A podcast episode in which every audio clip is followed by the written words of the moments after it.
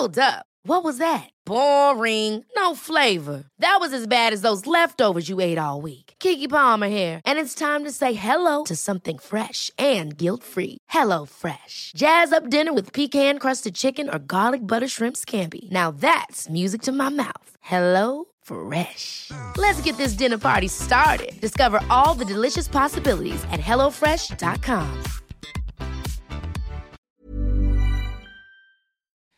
Bonjour à tous, euh, bienvenue dans les belles figures de l'histoire. Si la naissance du Christ nous est connue à travers la fête de Noël, celle de sa mère, la Vierge Marie, comporte encore bien des mystères. Pourtant, de Jérusalem à la Bretagne, cette fête de la Nativité de Marie est célébrée depuis au moins 17 siècles et de manière très vivante, parfois presque autant que le 15 août.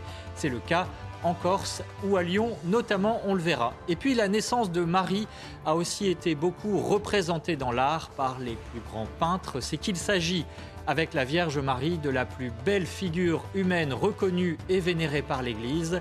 Nous partons donc à la découverte de celle que l'on appelle la Bonne Dame de septembre pour essayer d'en percer les secrets en compagnie du Père Jean-François Thomas, jésuite. Bonjour mon Père.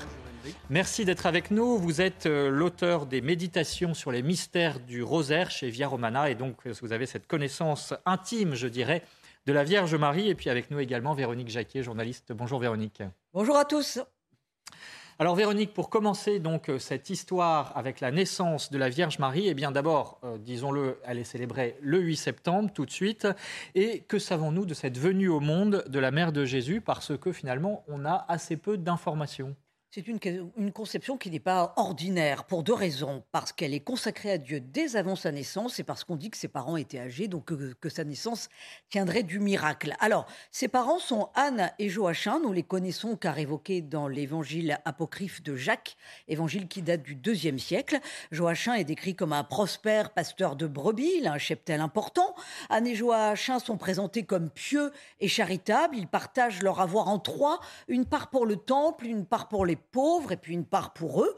Euh, mais Anne est dite stérile car le couple n'a pas d'enfant au bout de 20 ans de mariage. Euh, dans leur cœur, cependant, ils espèrent toujours. D'abord parce que il faut remettre les choses dans leur contexte. On dit qu'ils étaient vieux, on dit qu'elle était stérile, 20 ans de mariage. Euh, si à l'époque les gens se rencontraient à 16 ans, elle n'avait entre guillemets que 36 ans. Toujours est-il qu'il y avait toujours au bout de tant d'années de mariage un désir très fort d'avoir un enfant. Euh, et pour eux, c'était quelque chose de concevable, puisque euh, dans la Bible, par exemple, Abraham et Sarah ont leur fils Isaac alors qu'ils sont très âgés. Donc Anne et Joachim avaient vraiment une grande espérance. Ils gardaient cette espérance d'avoir un enfant et ils font un vœu au Seigneur. Ils prient ensemble, évidemment, ils sont extrêmement pieux. L'enfant qu'ils demandent à Dieu lui sera consacré. Voilà la demande qu'ils font. Miracle, Marie naît euh, quelques mois plus tard, vraisemblablement à Jérusalem, car la tradition s'accorde à évoquer la maison d'Anne dans la ville de Jérusalem, une maison où dès les premiers siècles du christianisme, d'ailleurs, on célébrera la nativité de la Vierge Marie. Alors, Père Thomas, cette naissance de la Vierge Marie, c'est un moment très important pour les chrétiens dès les premiers siècles. Hein. Ils célèbrent nativité comme si Marie était de toute façon, de par sa conception exceptionnelle et extraordinaire, déjà sainte. Oui, comme vous le savez, dans euh, l'histoire sainte euh, du Nouveau Testament, euh, nous ne célébrons que trois nativités. Celle évidemment de notre Seigneur, donc à Noël, et puis la nativité de Saint Jean-Baptiste, parce qu'il est le précurseur du Christ, et enfin la nativité de la bienheureuse Vierge Marie, parce que sans son fiat, euh, sans son acceptation libre lors de l'Annonciation, euh, le salut n'aurait pas pu s'opérer dans le monde. Donc sa place est la plus importante euh, après celle de son Fils. Alors, il faut évidemment, quand on parle de la Vierge Marie, faire un petit retour en arrière, puisque là, on parle de la fête de la nativité, de la naissance de la Vierge Marie, mais évidemment, avant, il y a sa conception et elle a la particularité d'être immaculée conception, c'est-à-dire conçue sans péché. C'est évidemment un dogme très important pour l'Église catholique, mais qui a été défini relativement tardivement. Euh, est-ce que c'est la clé d'explication finalement de cet itinéraire de la Vierge Marie? Oui, euh, le dogme de l'Immaculée Conception, comme euh, vous venez le dire, n'a été proclamé qu'en 1854 par le pape Pie IX. Euh, les papes euh, n'inventent pas les dogmes. ce n'est pas lorsqu'un pape s'ennuie que soudain il décide d'édicter un nouveau dogme. Non, le dogme en fait, ne fait que ratifier la foi séculaire, la foi millénaire, bimillénaire de l'Église. On voit bien déjà dans les premiers écrits, y compris de certains pères de l'Église, que la conception euh, immaculée de la bienheureuse Vierge Marie est, déjà acquise. Euh, lorsque Saint Jérôme, par exemple, traduit euh, la Bible en latin, donc la Vulgate, il parle bien de la Vierge comme Immaculata. donc ce sont des choses qui sont fixées dès l'époque des évangiles, parce que les textes que nous avons euh, à propos de la bienheureuse Vierge Marie euh, date de la même époque, même si ce sont des textes dits euh, apocryphes. Et ce qui est extraordinaire, c'est que ce dogme, donc 1854, a été confirmé quatre ans plus tard par les apparitions de la Vierge Marie à Lourdes. Oui, et avait été également préparé en 1830 par l'apparition de la bienheureuse Vierge Marie rue du Bac, puisque là, il se révèle à Sainte Catherine Labouré comme conçue sans péché. Donc il n'y a pas de nouveauté. la proclamation du dogme encore une fois, c'est simplement la signature de ce qui a été cru par l'Église, dans toute l'Église, euh, depuis tous les temps. Mais pourquoi a-t-on euh, aussi peu d'informations, je dirais, euh, fiables ou en tout cas affirmées et confirmées par l'Église sur ces premières années, on va dire, de la, Vierge, de la vie de la Vierge Marie? Comme vous le savez, même euh, dans les Saintes Écritures, dans le Nouveau Testament, euh, nous ne connaissons pas tout de la vie de notre Seigneur, de la vie du Christ lui-même. Donc, à plus forte raison, euh, de la vie de sa mère. si vous prenez un évangile aussi théologique que celui de Saint Jean, Saint Jean même ne donne pas le nom de Marie. Il parle toujours de la mère de Jésus. Ce sont d'autres évangélistes qui vont nous dire qu'elle s'appelle Marie. Donc, ça ne veut pas dire qu'elle est mise au rebut euh, qu'elle est secondaire, mais elle est simplement là, en effet, comme préparation essentielle pour euh, ouvrir la, porte du salut. Cela fait honneur aussi à sa discrétion, on peut dire. Absolument, c'est déjà tout à fait euh, conforme à, la vocation qui est la sienne et, qui se révèle dans l'Évangile. Alors, ce que l'on sait néanmoins, Véronique, c'est que la petite Marie a été consacrée au temple de Jérusalem et que dès l'âge de 3 ans, finalement, a été remise par ses parents au temple. C'est donc un destin exceptionnel. Ah, c'est un destin extraordinaire. Hein. D'abord, on vient de l'évoquer, Immaculée Conception, Nativité, et consacrée à Dieu dès avant sa naissance, et de lignée royale et sacerdotale et c'est à ce titre qu'elle peut être présentée au temple à l'âge de 3 ans. Je vous explique. De lignée royale, pourquoi? Parce que par son père Joachim, elle descendrait de la maison de David, le roi David, et par sa mère, une lignée dite sacerdotale, parce que Anne serait la descendante d'Aaron, le frère de Moïse, qui était un grand prêtre. Alors la consécration au temple à l'âge de 3 ans, c'est un choix de Anne et Joachim quand ils décident de consacrer leur enfant au Seigneur, euh, quand ils demandent cet enfant, hein, cette demande inespérée d'avoir un enfant. Euh, il se l'était donc promis. Cela signifie qu'il renonce à l'éducation de cette petite fille et qu'il la conduise un beau jour au temple alors qu'elle n'a que trois ans. Ils savent qu'à leur mort, elle passera sous la tutelle du grand prêtre du temple de Jérusalem. Alors, la tradition rapporte que Joachim meurt quelques années plus tard, euh, que Marie perd sa maman vers l'âge de 12 ans, donc tutelle du grand prêtre de Jérusalem. Mais de toute façon, dès son arrivée au temple, elle est placée sous la protection de Anne de Phanuel, qui était une prophétesse. Donc elle n'a pas été élevée non plus par n'importe qui, la petite Marie. Hein. Il y a cette consécration, mais euh, elle est initiée à l'écriture, à l'étude de la Bible, sans délaisser bien sûr euh, ce qu'on apprenait traditionnellement aux petites filles de l'époque, c'est-à-dire filer la laine, tisser le lin, coudre la soie. Elle grandit bien entendu dans la prière. Père Thomas, je pense que ce qui est très important de souligner, c'est qu'elle était consacrée dès avant sa naissance à Dieu, mais elle-même finalement, dès l'âge de trois ans, accepte de se donner à Dieu. C'est exceptionnel. Oui, il est même dit qu'elle a parlé comme tous les enfants euh, vers l'âge de 18 mois, elle a commencé à parler, mais qu'en fait, elle savait parler auparavant, mais qu'elle ne voulait pas, en fait, euh, être différente des autres enfants. Donc il y a toujours euh, cette humilité, cette discrétion. Ce trait est, tout à fait caractéristique et même très touchant. Donc il est dit aussi que Siméon, qui accueillera par la suite Jésus au temple, dans les bras de sa mère, est celui qui a accueilli Marie au temple. Donc là, il y a aussi toute, une lignée. Et euh, elle commence ainsi dans le temple euh, sa vocation de, de contemplative. C'est la première contemplative. Donc elle est en effet éduquée dans le silence, dans l'amour des saintes écritures. Euh, elle connaît sur le bout des doigts, sans aucun doute, tous les textes sacrés. Et donc elle est déjà la présence du Nouveau Testament face à cet Ancien Testament. C'est elle, puisque c'est notre foi, c'est le Nouveau Testament qui illumine l'Ancien Testament et non pas l'inverse. Donc elle est déjà là comme la lumière qui euh, annonce, qui décrypte dans l'Ancien Testament euh, ce qu'elle va porter dans sa chair bientôt.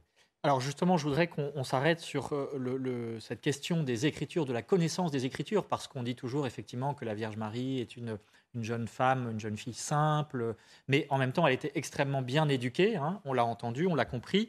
Euh, elle connaissait les Écritures et donc elle connaissait aussi les prophéties. Et c'est euh, de cette manière-là que finalement, euh, ça a éclairé tout son choix lorsqu'elle a dit oui à l'ange Gabriel pour, lors de la naissance, la conception de Jésus en son sein, eh bien, accepter aussi toute la suite, c'est-à-dire les souffrances euh, parce que c'était déjà présent dans l'Ancien Testament en quelque sorte. C'était présent dans l'Ancien Testament, dans les, dans les grandes prophéties, par exemple d'Isaïe, de Jérémie, euh, très souvent dans les représentations picturales de l'Annonciation, lorsque l'archange Gabriel euh, vient et, donc lui annonce qu'elle va porter le, le, Fils de Dieu, Marie est en train de lire les Saintes Écritures et souvent, si on regarde dans le détail, le livre, la Bible est toujours ouverte sur un passage justement de ces prophéties de l'Ancien Testament.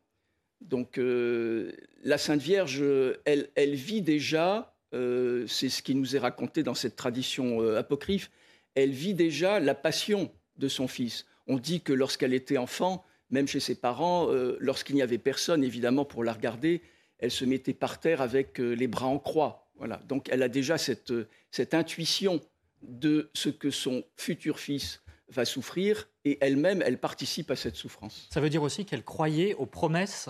Euh, elle faisait partie du petit reste d'Israël qui croyait encore aux promesses de Dieu. Oui, parce que ses parents, euh, c'est vraiment souligné, euh, ses parents sont persuadés qu'ils sont en fait la famille de laquelle va surgir le Messie. Donc, avant même sa consécration au temple, elle a dû entendre de la bouche de ses parents que eh bien, ils font partie de cette famille où sans doute va se réaliser la promesse faite à Israël. Alors Véronique, euh, passons à la suite euh, avec les fiançailles de Marie avec Joseph. Et euh, c'est un âge où elle ne peut plus rester au temple et donc il faut lui trouver un mari.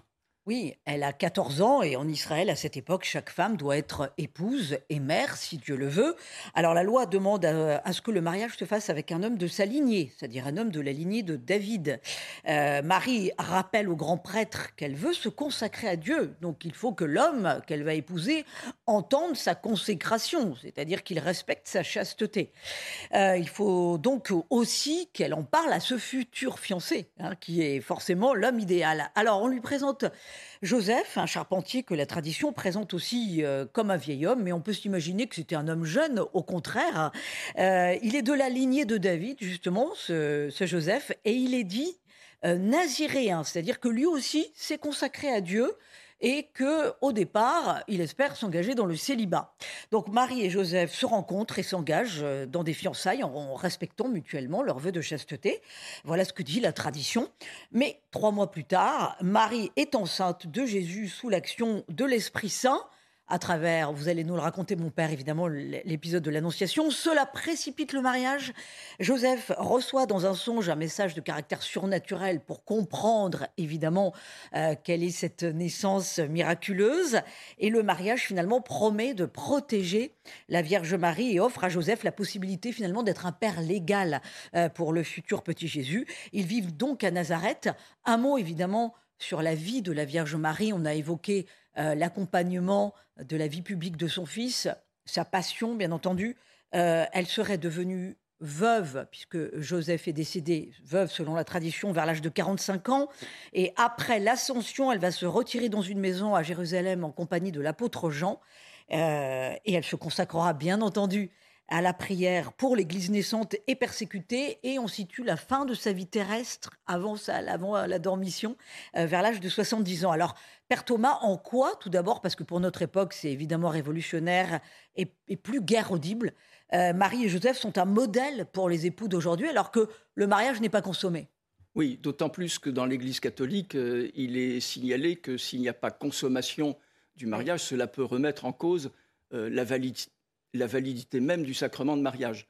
Mais euh, bon, si, c'est vraiment un refus de la consommation, euh, là, il s'agit d'un accord euh, mutuel entre les, entre les conjoints.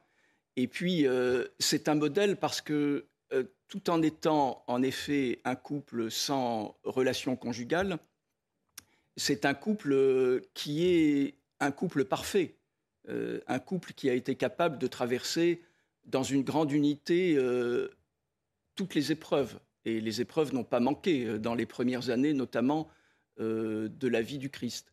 Donc l'Église ne dit pas que tous les couples doivent suivre le modèle de Marie et Joseph. Non, c'est une exception. C'est une exception, j'allais dire, qui confirme la règle. Et Marie et Joseph, s'il n'y a pas de fécondité physique de leur couple, c'est une fécondité physique qui est surnaturelle, en revanche, euh, euh, connaissent une fécondité euh, spirituelle incroyable. Donc cela doit aussi, je trouve, aujourd'hui consoler les couples qui ne connaissent pas la fécondité physique et redire à ces couples qu'il y a toujours une fécondité spirituelle qui est, qui est possible, qui est présente et qui donne le véritable sens, en fait, à la vie conjugale. Mais que signifie un des autres mystères concernant la Vierge Marie? Ils sont nombreux. Le fait qu'elle soit à la fois donc vierge, euh, vous venez de nous l'expliquer, épouse et mère. Qu'est-ce que ça veut dire pour nous aujourd'hui? Oui. Qu'est-ce que ça nous enseigne? Alors, ce sont des contradictions dans les termes, évidemment. Comment peut-on être à la fois euh, vierge et, vierge et mère? Euh, On peut être en effet mère et épouse mais les trois à la fois, euh, cela semble contradictoire. Euh, la Vierge Marie, elle réunit en fait euh, tous les états de vie. Et elle est aujourd'hui le modèle à la fois pour les couples, pour les familles, mais aussi pour les personnes consacrées, parce qu'elle a été tout à la fois. Et dans, dans, chaque état, elle l'a été à la perfection. C'est la femme parfaite. C'est la femme parfaite. Alors pour mieux la découvrir, en tout cas mieux découvrir ses premières années, je vous propose à présent de nous rendre à Sainte-Anne-d'Auray en Bretagne, où est honorée donc euh, Sainte-Anne, la mère de euh, la Vierge Marie. Regardez, son culte aussi est demeuré très vivant. C'est un reportage de Simon Guillain. Frères et sœurs, bienvenue ici à Sainte-Anne. C'est l'un des plus importants sanctuaires de France. Dans le sud du Morbihan, Sainte-Anne-d'Auray est le premier lieu de pèlerinage en Bretagne et accueille chaque année des centaines de milliers de pèlerins. Un sanctuaire qui a beaucoup évolué ces 30 dernières années. Des dimensions éducatives, culturelles. Euh, ce, sanctuaire a beaucoup investi depuis, depuis 30 ans, vraisemblablement aussi depuis l'avenue du pape Jean-Paul II. Lors de ses apparitions au XVIIe siècle, Sainte Anne aurait elle-même demandé à ce que Sainte Anne d'Auray devienne un lieu de pèlerinage. Sainte Anne dit simplement en breton, il faut le souligner, elle s'exprime en langue bretonne, je suis Anne, la mère de Marie, et je veux que l'on reconstruise une chapelle qui existait ici euh, précédemment et qu'on vienne m'honorer. Construite au XIXe siècle, la basilique est classée aux monuments historiques. À l'intérieur, les vitraux sont inspirés de l'histoire de ce lieu spirituel. Et c'est devant cette statue que les pèlerins viennent aujourd'hui se recueillir. Ici, la statue de dévotion, donc, qui est en ce moment dans le, dans le cœur de, la basilique, euh, c'est vraiment Sainte Anne qui présente Marie et Marie qui nous indique le ciel. Un lieu de recueillement, de prière, mais aussi d'éducation. À Sainte-Anne dorée, la culture bretonne est enseignée à 670 élèves de la 6e à la 3e, notamment à travers la langue et la musique. Voilà, nous étions en Bretagne avec euh, Simon Guillain, mais Véronique, il faut aussi regarder d'autres régions françaises où cette fête de la Nativité de la Vierge Marie est, fêtée dignement, euh, notamment la Corse. Oui, en Corse, le 8 septembre euh, est fêté, euh, au même titre que le 15 août euh, d'ailleurs. C'est une terre très mariale, la Corse.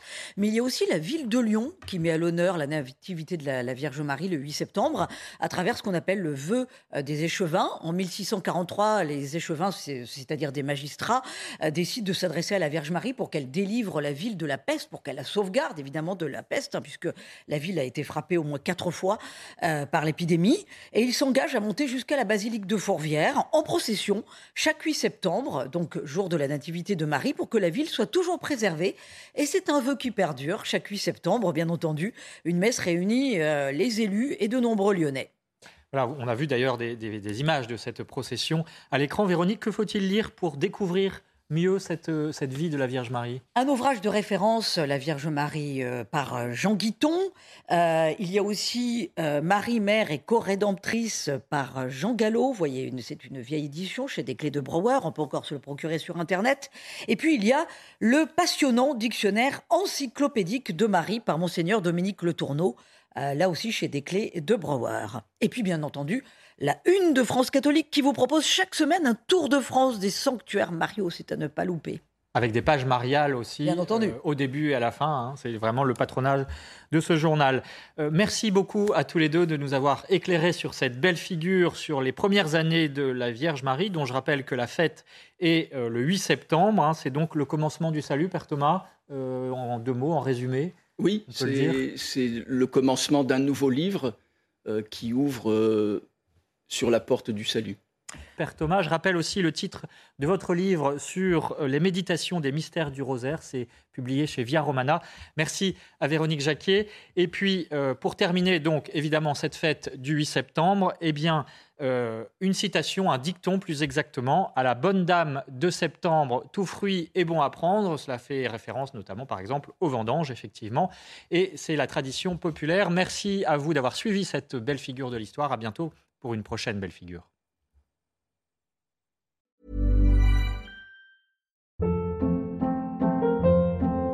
Hold up. What was that? Boring. No flavor. That was as bad as those leftovers you ate all week. Kiki Palmer here, and it's time to say hello to something fresh and guilt-free. Hello Fresh. Jazz up dinner with pecan-crusted chicken or garlic butter shrimp scampi. Now that's music to my mouth. Hello Fresh. Let's get this dinner party started. Discover all the delicious possibilities at hellofresh.com.